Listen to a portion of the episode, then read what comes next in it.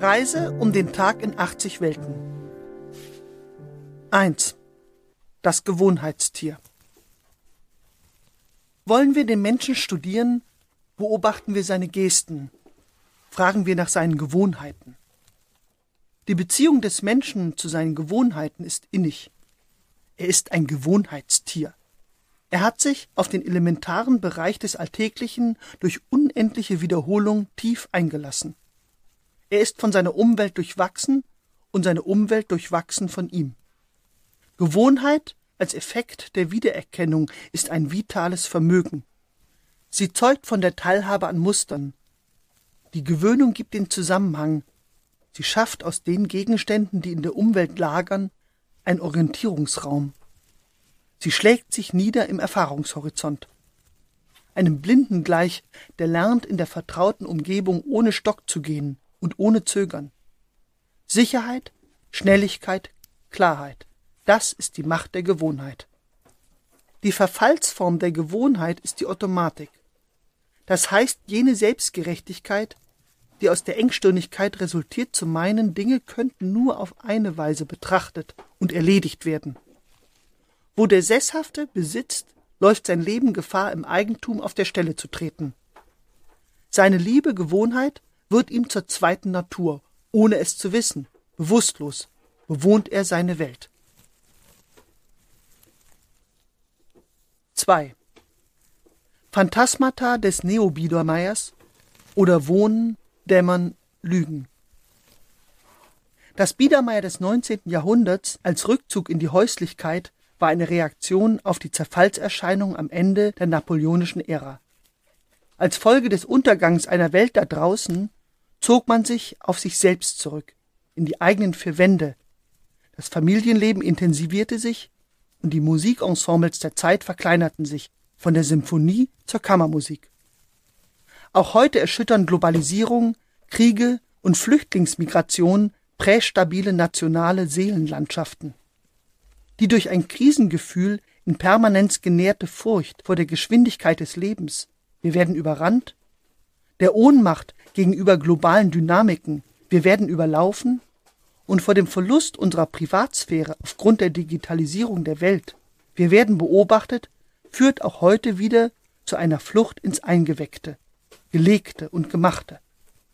Einer Weltflucht in die unerträgliche Leichtigkeit des in den eigenen vier Wänden Seins, zu Hause sein, als Dasein, wo die Erdbeerstückchen im Marmeladenglas schweben, Heute darf die Eichenschrankwand wieder ins Wohnzimmer einziehen, als Trotzburg, Schranke und Beschränkung.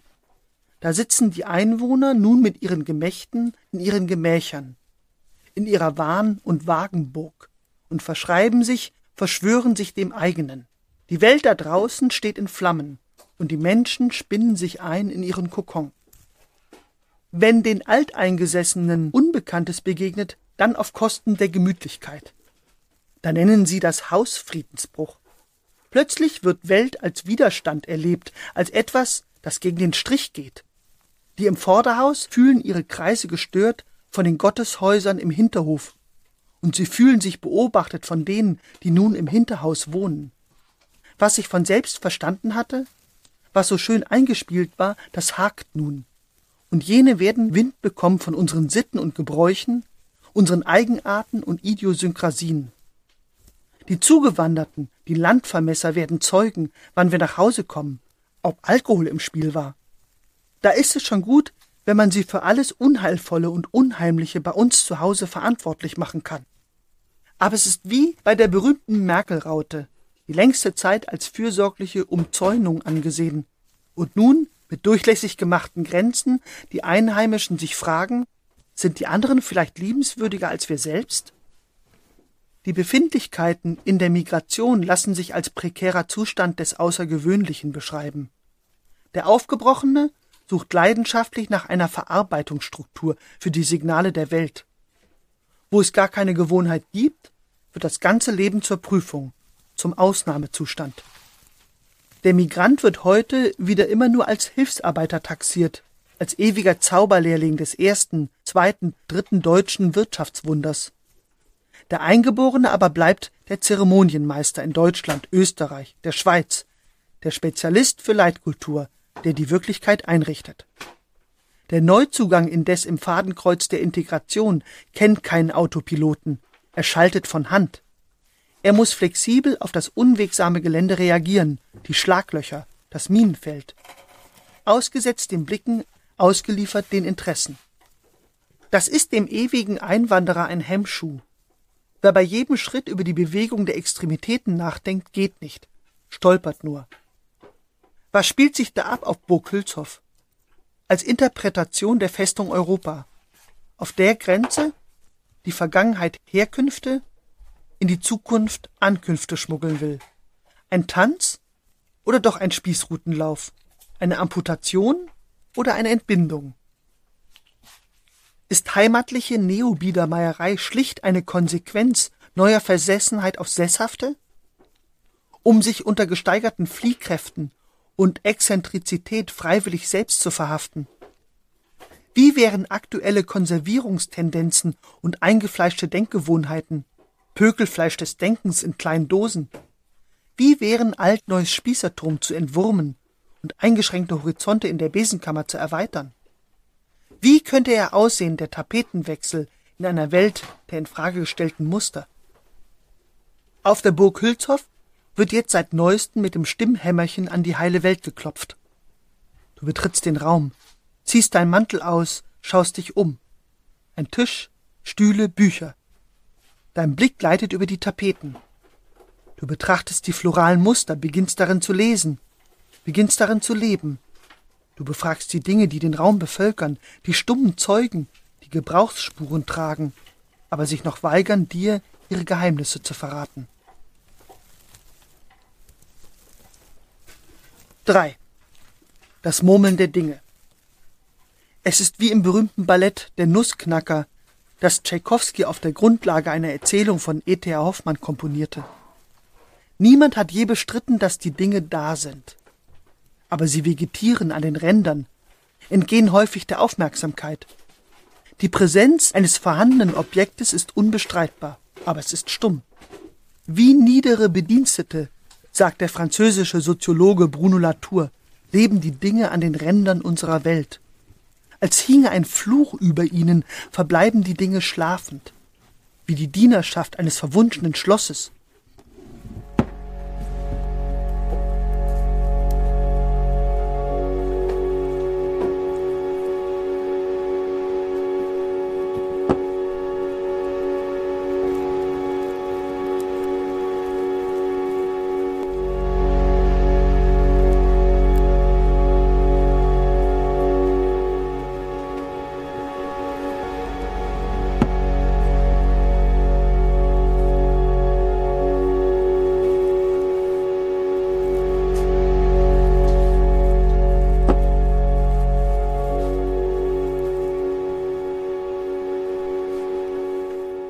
Doch sobald Burgbewohner und Burgbesucher sie gemeinsam vom Bann erlöst, bloß ein Ding unter Dingen zu sein und nicht das Ding an sich, beginnen die Objekte sich zu regen, zu recken und zu murmeln. Sie beginnen aus den Nähkästchen zu plaudern, diese geschwätzigen Kleinodien. Umringt von Pferdebildern und dekorativen Kommoden und Sekretären, Nähtischchen und Schlittenbettchen flüstern Autorinnen und Inselforscherinnen, Wohn- und Gewohnheitsforscher ihrem Publikum etwas vom Zeitgeist des Neo-Biedermeier zu. Als würden nicht auch sie das mögen, Landlust und Geborgenheit. Und ist nicht auch die schreibende Zunft beheimatet im stillen Kämmerlein? Sind nicht auch Interior Designer ganz auf Innereien, aufs Eingemachte erpicht?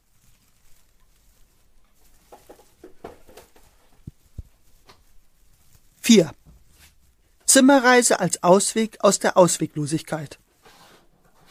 1794 machte der französische Autor Xavier de Maistre mit seinem Buch Reise um mein Zimmer als erster die Dielenritze zum Breitengrad. Wie Längen und Breitengrade durchlaufen die Dielen da das Zimmer. Der Morgenrock wird dem Zimmerreisenden zum magischen Reisegewand.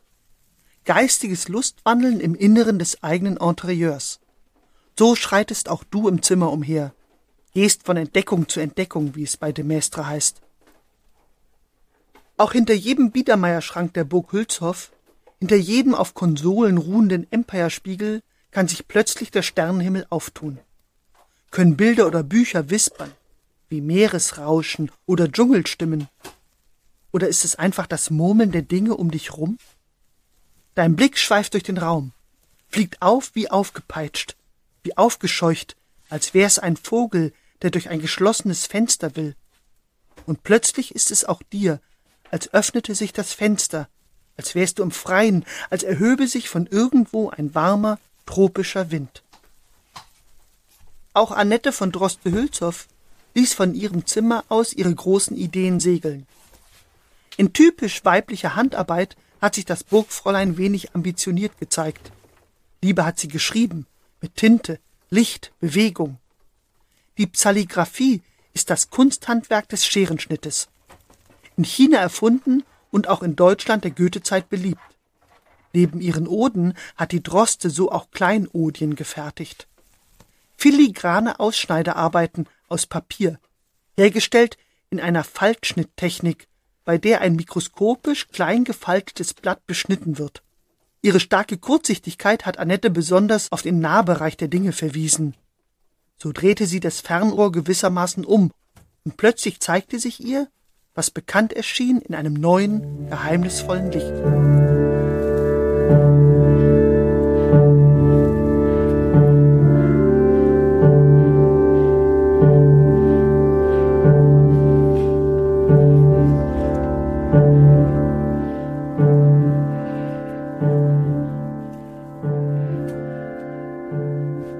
Fünf. Wir gehen heute auf Löwenjagd. Die indische Landschaft gehört zu den Papierarbeiten dieser Art. Im Gartensaal der Burg erscheint dies Bild einer ausgefalteten Landschaft als Ding unter Dingen. Ein vielschichtiges Objekt, ein Artefakt, vielfach gefaltet wie ein japanischer Seidenkimono. Schwenkst du den Blick von außen rein, da fasst ein Rahmen dieses Ding ganz ein mit einer Ornamentik, filigran wie Blattgold aufgetragen. Das könnte schon das Thema sein. Richtung Bildmitte zeigt sich das Bildding von einem Palmenbaum beherrscht, dessen Palmwedel und Blätter hundertfach, ja tausendfach eingeschnitten sind und sich zum Betrachter dir hinkrümmen, wie Wimpern oder Tausendfühler, die ihre Schatten werfen auf hellbeigen Grund als würde Wind in ihre Spinnenbeinchen fahren. Unter der Palmkrone in zentraler Position ein Mann, hoch aufgereckt, fast wie zu Pferde, mit einem Säbel, den er in Rage über seinem Turban schwingt. Geht er heut auf Löwenjagd? Doch nein, das scheint ein Überlebenskampf Mann gegen Mann. Denn einer unterliegt mit dem Charakterkopf eines griechischen Gottes und dem Körperpanzer des römischen Soldaten. Will er den denn nun vor laufender Kamera enthaupten? Und dann wieder ein wohlgemuter Elefant. Auf seinem Dschungeltrampelpfad. Ein indischer mit kleinen spitzen Ohren. Und dann noch ein Vogelstrauß oder ein Strauß von Vögeln. Ferner Gekröse aus Flora und Fauna, Blätterwerk und Klapperschlange. Und dann, ganz eigenartig, ein Gartenpförtchen, ein Jägerzaun. Pisang mit den breiten Blättern. Chinarose, blutig rot. Winden, die um Palmen klettern. Kaktus, der mit Pfeilen droht. Könnt ihr euch um mich vereinen? Dann bin ich in Indiens Hainen. Hat ein Zauber mich gebannt in des Morgens Fabelland. Doch nicht lang soll Täuschung währen, Regen lässt auf Glas sich hören. Scharfer Wind fällt schneidend ein. Ein Gewächshaus war mein Heim und mein Indien liegt in Rüschhaus.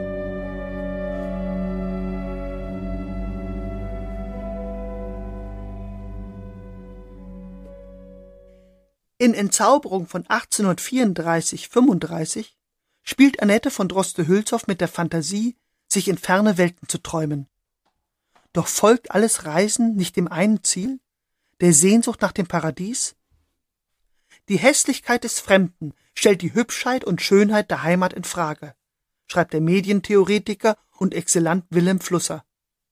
Aber die Nomaden sagen, das Haus ist das Grab der Lebenden. Wer sagt denn, dass das Allgäu nicht unmittelbar an den Himalaya grenzt? Können wir uns nicht zu Hause selbst erfahren? Wo Fernweh doch auch Heimweh ist? Am Ende ist es wie in dem Buch Wo die wilden Kerle wohnen des US-amerikanischen Zeichners Maurice Sendak. Sei häuslich, aber lass Bäume dir im Zimmer wachsen. Halt die Füße still, aber lass die Gedanken schweifen auf zur großen Fahrt. Nutze diesen Tag, denn er ist das Leben, das Leben allen Lebens. So reise du um den Tag in 80 Welten.